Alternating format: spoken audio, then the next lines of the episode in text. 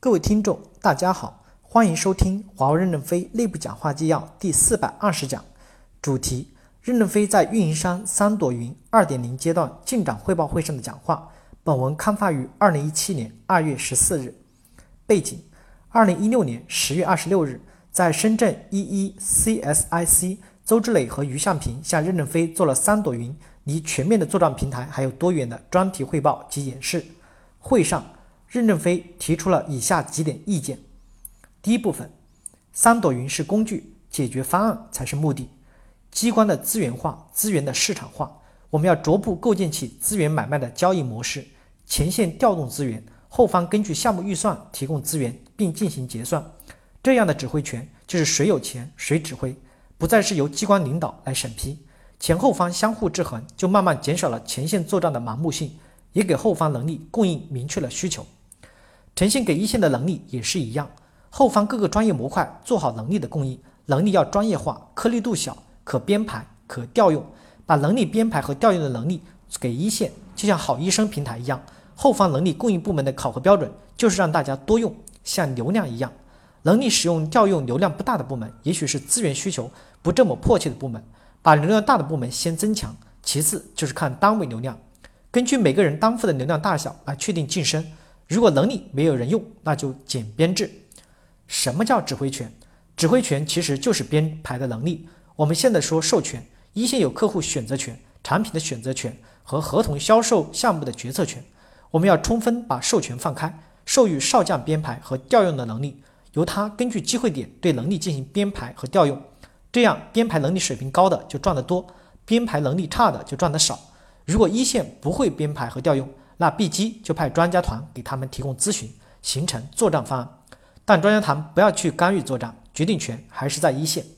我之所以支持三朵云，因为三朵云的核心就是放权，把能力编排权和调用权、客户选择权、产品选择权、合同销售项目决策权都授权在一线。三朵云是工具，是平台，解决方案才是目的。你们的方向是对的，我支持你们往这个方向继续前进。能力要与主业务流程解域。打通合同生成和合同交付，这是主干业务流程要集中精力解决的事情。同时，各个能力模块要优化来支持作战。第二部分，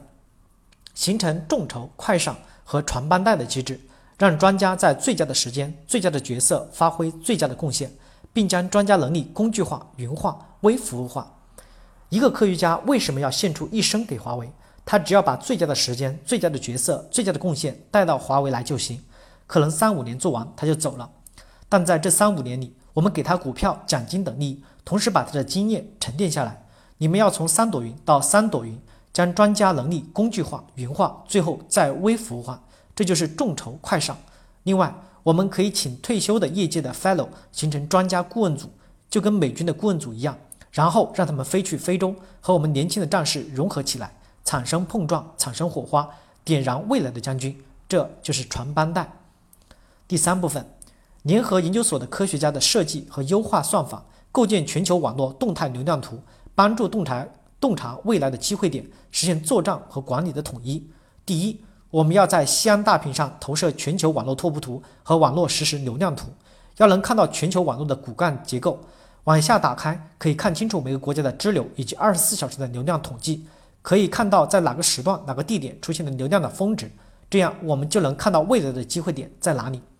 接下来，我们再把全球供应链图也都投射上去，这样我们的作战与管理都心中有数了。将军就放在那里培养，让他们去思考如何去疏导拥塞，如何去调整全球网络。天天看拓扑图，看出破绽来了，就有机会成为将军。目前客户方案云做的还只是静态的网络拓扑图和流量图。前段时间，我看了俄罗斯科学家做的网络拓扑图模型演示，他们帮中国移动解决了流量拥塞的问题。不需要普遍的扩容，只需要通过算法调整，就使整个的网络流量全平衡了。你们要跟俄研所联合起来，把动态流量这个重型的题目出给他们，一起来研究解决全球的拓扑节点问题，做出一个全球的动态网络流量图。